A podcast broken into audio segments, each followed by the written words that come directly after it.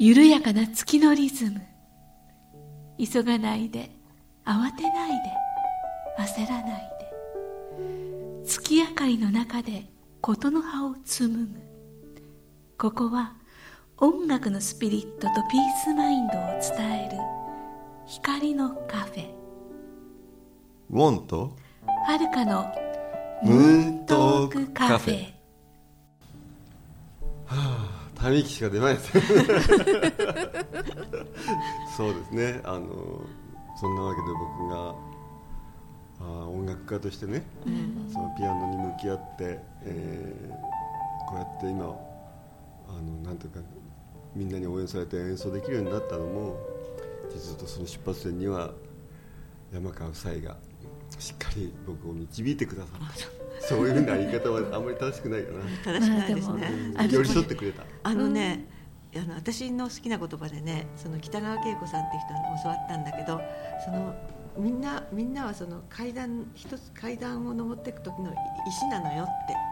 あの例えば私が私もどっかのどっかに石があってどっかにこうふ踏み段の一段っていうのかな、そしてそれが私が最初の一段になる人もいるしもうその人がこう終わりになる時の一段になる人もいるし、でいずれにしろそのひ引っ張る人じゃなくてその人が自分で登っていくためのを助けていく人、助け助けるための踏み段なのよっていう話があって、でたまたまその今の話だったらウォンさんがピアノをかこ顔そしてい今みたいな偉大なあのピアニストになろうと思った時に なるための最初のい石の一つだったよねって、うん。そういう感じ。ででそこでいられた私っていうのは幸せだったわってことなんですよね。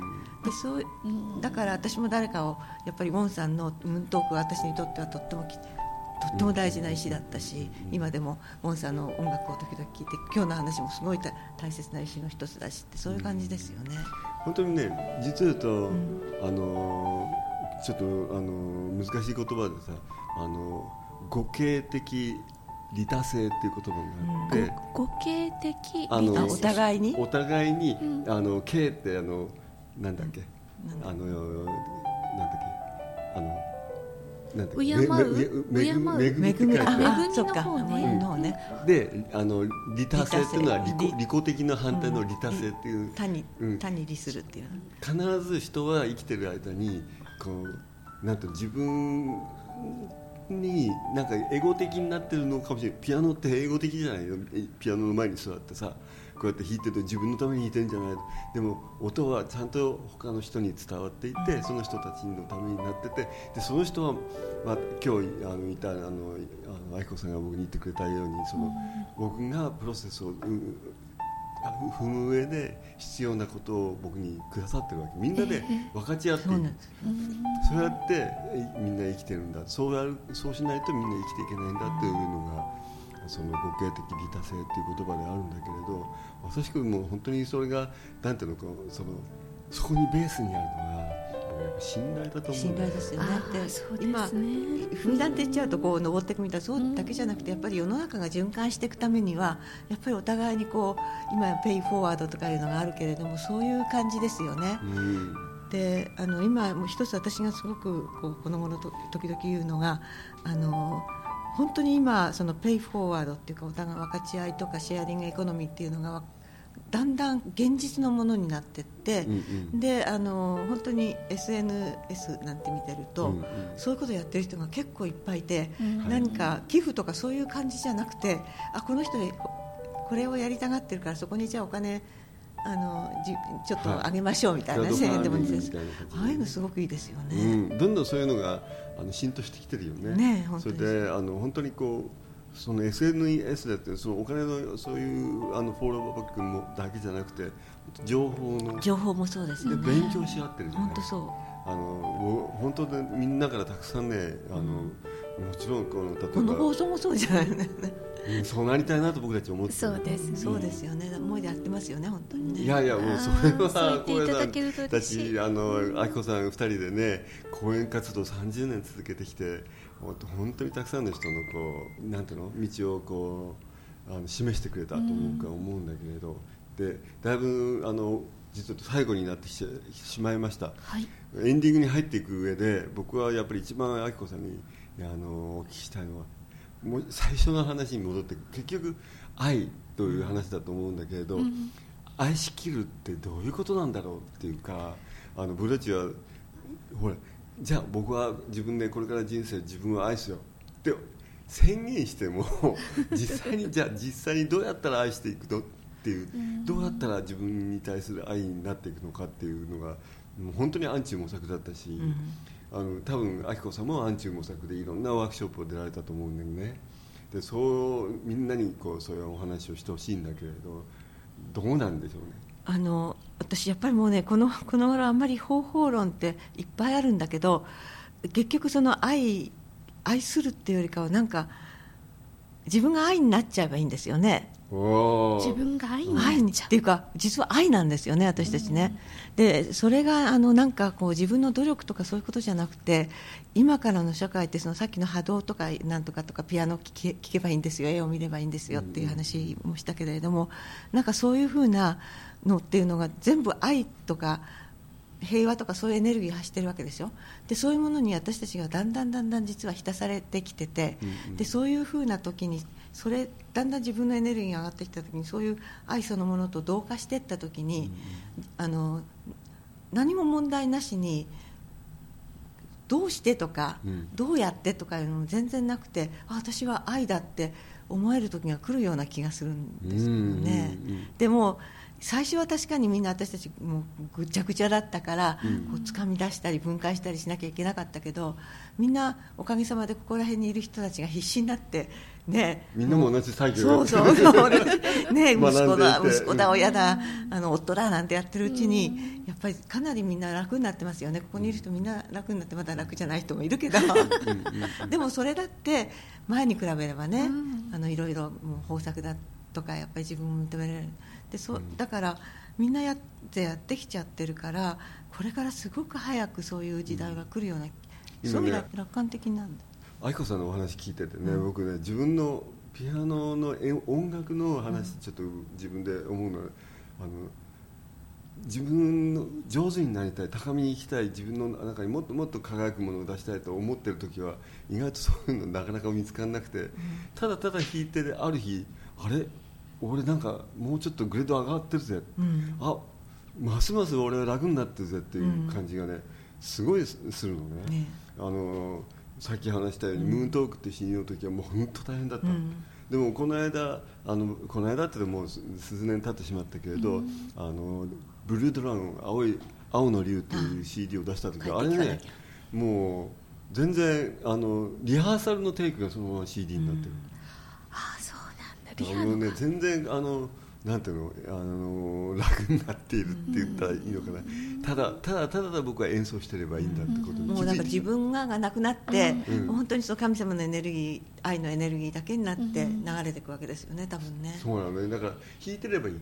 僕は音楽やらないとダメだけれど、ピアノの前に座ればいいんだよ、座れ座ってさ生きれ生きてればいいんだよっていうのと同じで、ん。あの日々生きていろんな人と関わっていろんなあの右往左往している間に必ず愛を見つけていくのかな、人はっていう、今あの愛子さんのお話を聞いて、お思いました。そうですね。でやっぱり波動の世代世界だって言っててそれみんなが言ってるしその本当に私たちが苦労したおかげでそのそれがもう上本当にすぐに結構みんなに達するような僕たち苦世界になってました。よねね本当ですね。もう先に行く人はしょうがないです先ね駆者はしょうがない。でも本当にあの、ね。この本にも書かれてあったけど99%まで愛して最後の1%を愛しきったっていうふうにねあ明子さんご自身でおっしゃられている、うん。まあでもね足切ったけどやっぱりまた石ころが出てくるんですよ。本当に。もう本当に嫌なまたって思う。で主人なんか「お前は全然成長してない」とか言う「え30年成長してきたつもりなのに」なんて言ってね。でもやっぱり石は出てくるんですよ本当に、うん。いや本当にあると思ううちなんか岩。岩 でも前に比べたらだから比べるのは悪いって言うけど昔自分はどれぐらい辛い思いをした、こんなことがあったら自分はどうなって発狂してたんじゃないか、でも今はちゃんと落ち着いて対処してるよねって言ったらそこで全然違ってるから、成長してるんですね、うん。少しはね、うん。少しじゃないですよ絶対に。あ嬉しい、だってこうこういう場があってこういう場でシェアリングできてるっていうのはさ。一緒にいら、ね、いさせていただけるっていうのはなんか、ああちょっと成長してここまで歩いてこれたんだなってね、だからそのちょっとってねやめましょうよちょっとやってやめましょうよ謙虚は。美徳じゃないそうなんだよね。かといってあのひお大きすぎてもダメなんだよね。でもやっぱり自分を褒めてあげるっていうのもすごく大事だから、そうですね。よくここまで来たねって。よく頑張ったね。ったねって頑張ったねとかね、一個一個。うん、うんうん、ずいぶん良くなったじゃないって。ね。え私カルチャーでそういうこと生徒さんに言ってるのにね。そう。そうなんですよ。本当に。大体そうなのよね。あのね言ってるってことは自分にできてないから言ってるの。ドキ。そう。でもしそれをね卒業しちゃうとねあんまりそんなことね教えられなくなっちゃうんですよ。そうですか、だから教えてることは自分に必要なことを教えてるだけだから。痛みはね痛みを覚えてる間はそのことについて語れるんだけど。うん、あれ？あの痛みなんだっけ？そう本当に。忘れちゃっちゃうんだよね。ね。喉元すぎレベルじゃなくて本当に回遊したら忘れちゃうんですそうねなのだ。からね。ああそう。で実は集まってくる人もね違うレベルの人が集まってくるようになるし、うん。あそういうことだったのか。でその次にもまた次の段階次の段階ステがあるしね。ップがあるんだとは僕は思う、うん、僕もねさっき話したけどあの1%をあきこさん乗り越えたとあと僕も5%ぐらいあるんだよな。いやもうね、見て見た感じではないですよね。いいな5%で。ほとんど100%ですよね。あとは石ころが残ってるだけだから。いや最高の石これが重いんだってあのあちらからもね こっちもあんのよって聞こえて聞こえそうな気がする、はい。いやいやいや本当にね今日はねあの長い時間いやもうでも楽しかっった。でおも話しあのもっともっと聞きたい、まだぜひね次回もね、はい。あのしっかりテーマを揃えておきますからね、またお暇があったらよろしくお願いしいます。やいやいや もうは本当に忙しいところを来てくださって本当にありがとうございます。高野さんによろしくお伝えください。はい、伝えます。はい、ありがとうございます。今度高野さんにも来てもらおうね。そうですね。ぜひはい。ぜひね。言っときます。すごい喜んで、もう大騒ぎしてくると思います。ああよかっはいたよかった、う ん大好きですから。はい。ああよかった。スピリッよかったトダンスもやっちゃったりして。あスピリットダンスのね話も僕は今日お聞きしたかったんだけど、今度は本人に聞きそうですね。はい。うん、彼があやりだしたんだもんね。そうですね、でもやっぱり2人でやってきて結構ねあの概念的には私はの方私の言うことが通っちゃったんですよ。であのその概念みたいなこと概念私はね私のがスピリットダンスやってる一つはね人って教えてもらわないと何もできないと思って。るはい。であの最初の頃ねやっぱりダンスに来る人ってみんな何か教えてもらおうと思って来るんです、うんあそうででしょうね。何も教えませんって言うと困っちゃって、踊れなかったの、うん。で私はあの私の中に確固としてあるのはでも人はダンスを自分の中に持ってるし歌を持ってるし、音楽を持ってるはずリズムを持ってるはず、でそれをみんな他の人から教えてもらうことによってもう忘れちゃってるから、もうここでは一切何も教えません。音楽だけかけるからもう勝手に踊ってください。でその踊りに下手とかうまいとか実はあるみたいでない本当はないから、もう勝手に踊ってってもうそれだけしか言わないわけです一切教えませんって、で彼は結構教えたい人だったから、そうだった。あそこに書かれてるそのうんなんていうかこう要するにこう概念みたいなのは、あれは高野さんじゃなくて明子さんの私が結構強く私も同じあのファイブリズムって習ってであそこではあの自由に踊る時と結構やっぱりこう指導する時とあるんだけど、私は絶対にこう自由に踊るのが好きだったし、これこそやっぱり人間性回復の一番の原点だと思ったからでこれは実は和尚が言ってることなんですよね、うん和尚だって踊れって言ったって何も教えないもんね、うんうん。だけどそのやっぱりお金を取るためにはだと思うんだけど、何かこうシステムを作って、リズムを5つに分けてそしてダイナミックメディテーションと、うん。あとクンダリニメディテーションみたいなのね、そう。であれはでもただでしょ、うん。ある意味じゃ、うん。だけどファイブリズムズってダンスに自由ダンスになった時にシステムができるわけです、そうだよね、うん、でもそのシステムって実は無駄なもので,、うん。で私はあのスピリットダンスってやるときにはどうせその教えることもできないし教えても大したことないし、っていうか教えるのすべて取っ払っちゃおうと思って、僕ねあそこの概念の中で一番ぐさっときたのはね成長する必要はない。あ上手くなる必要はないってうん。書いてあったわけ、うん。ほら僕なんてアーティストじゃない、え表現の人じゃない、うん。ややっぱり上手に表現することとかさ、うん。そうそういうなんていうのか一つのこうなんていうのかあの上達思考っていうの。上達思考僕にはしっかりあるわけ、うん。その中であのそういうふうに書かれた時にねあーなんか手放せた感じがあった。ああのねみっともなく踊りなさいっていうの、うん。うまく踊るな、うん、これね大きいすごく大事なことの、ねね。大事なレッスンだと僕は、だからねあの一番喜ぶ本当に喜ぶ人ってね誰かっていうとね踊りを教えてる人とかミュージカルをやってる人とか。その専門の方が。専門の人たちが、まあ、全員じゃないけどね、うん。来てね踊ってね今まで私はあの何人もの人が言ってるんだけど、人の前で踊ることを一生懸命やってて踊りの楽しさを忘れてたっていうの、うん。でここに来て自由に踊っていいよって言ってえっと思ったけど踊ってみたらあ踊りってこんな初めから上手な人だから、踊りってこんなに自由なのって言って上手な人って上手に踊っちゃうんだよね。そう、ね、なでもやっぱり体く訓練してるから私だったらここまでしか動かないけどその人はこういうふうな感じで踊れたってやっぱり綺麗なんですよ本当に。はいやっぱりこの そこやっぱりあの話は尽きない。あの概念は僕高野さんが考えたのかなと思ってたら、あひこさんがで結構バトルして私が勝ったみたいな勝ったって彼もやっと分かってうんでそれでも今腕を動かしてとかやってますけどね。うん。でもあのほとんど教えない。っなるほど、ていうかもう教えなくてもみんなが踊るってこと分かったから。うん。あでもそうやって自分を自由にする場がある、うん。あの一人で自分の部屋で自由に踊ってるのと人がいる中で、うん。自分が自由にこう自由にしていいよって言われるとその戸惑いがあるけどもその中でそこをちょっと勇気出してこうやってやるっていうのは、グループでやるってすごい大きいですね。大きなポイントなんだよね、うん。でも結構ねそんなに自分の家で勝手に踊ってる人って少ないんですよ。そう。そうだよ。ほとんどだもん。ね私はもう何十年ってね踊ったことないけど勇気を出してきましたなんて言って、うん。最初は最初の確かに15分ぐらいは戸惑ってるんだけど、最近はみんなが踊り始めてるから、うん。そういう人でも踊っちゃうんですよ。本当にうん。30分も経ってたらみんなもうこの人嘘よね。なんか踊り習ってるとか言っていや私30年間体動かしたことありませんみたいな人。すごい、うんでやっぱりみんなのエネルギーねみんな見てるうちにね、うん。うんそうそう。共鳴するしね、うん、で体は動きたがってるからだとそう。思う。本質的に動きがってるね、うん。そのことにスイッチが入るのはそう。そういうグループの中にいると入ってそうだね。でみんなバカみたいに踊ってるから本当に、うん。何回も来てる人本当に音楽かかった途端にスイッチがパッと入って音楽が 本当にバカな顔して踊ってるんです。バカになるって大事なんだよね。じゃあ少々体に不都合がある人でも例えば椅子に座ってあいいんです。上半身もちろんいいんです。動かしてればいいとか、もううん。手がちょっとあんまりうまくもう動動かなかかさなくたっていいですよ。足だけでもいいとかっていいですよいううんことなんでですね。体をこうやってゆ揺らしてるだけだっていいしなんだもう寝たい人は寝てくださいって、あー。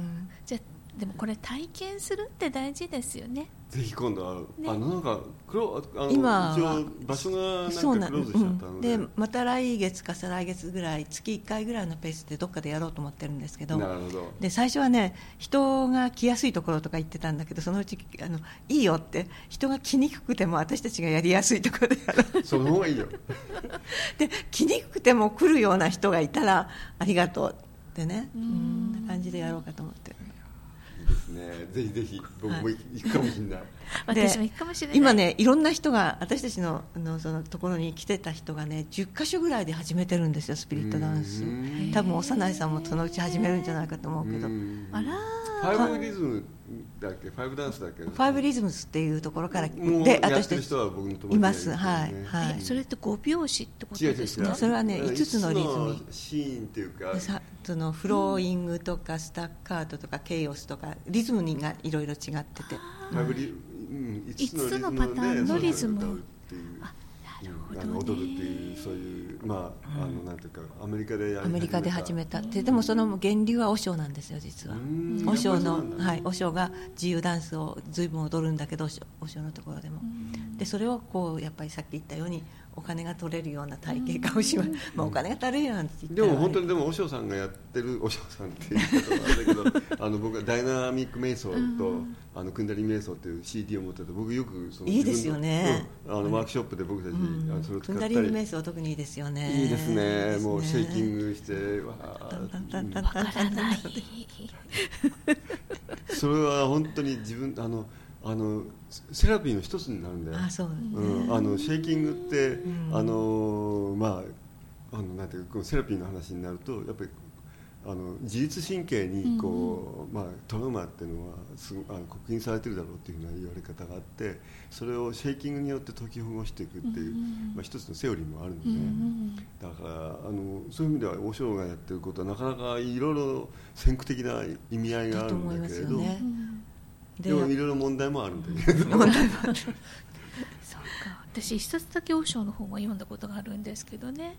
まあのもしラジオ聞いてる方で和尚って漢字で和尚って思わないでアルファベットで和尚って思ってみて検索ね。っていうあの聖者ですまあ、それは僕たちは本当によく知らないので、もうちょこっと本を読んだきりなのでここではお話できるかも私たちしれない4冊訳したんですけれども、ね知ってますあー。でもそんな知らないです。